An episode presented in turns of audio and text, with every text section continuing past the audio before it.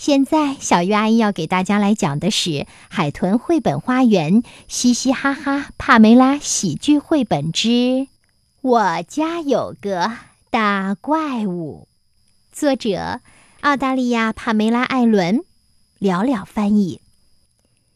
这是玛丽的家，这是玛丽，这是一群男孩子。星期一的早晨。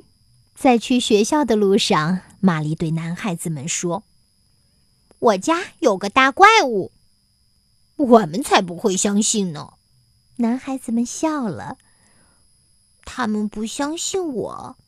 玛丽回家对大怪物说：“第二天的早晨，玛丽对男孩子们说：‘我家有个大怪物，它有着血红血红的眼睛，还有锋利尖锐的牙齿。’”它非常狂野，非常可怕。它还跳到了我的床上。我们才不会相信呢！男孩子们笑了。玛丽对大怪物说：“他们不相信我。”哇哦，哇哦！星期三的早晨，玛丽对男孩子们说。我家有个大怪物，它有着血红血红的眼睛，还有锋利尖锐的牙齿。它非常狂野，非常可怕。它还跳到我的床上。它从来不洗澡，也从来不刷牙。我妈妈让它快点离开这儿，可是它喜欢我家，这是它告诉我的。我们才不会相信呢！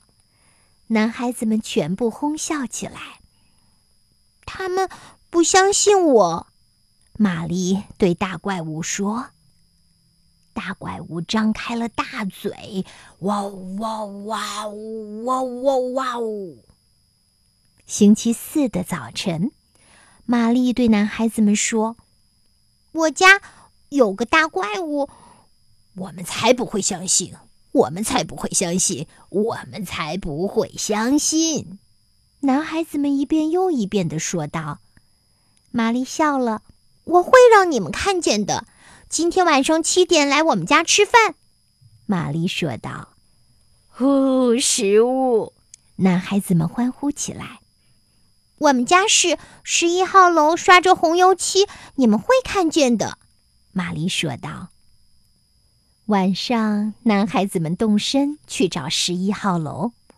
他说的是十一号楼，没错吧？当当当！现在刚好是七点整，玛丽来到门前。我们来了，我们好饿！男孩子们叫道：“晚餐吃什么？”玛丽露出一丝微笑。“进来吧。”他说道，“看看这是什么？”“哦，这是什么？”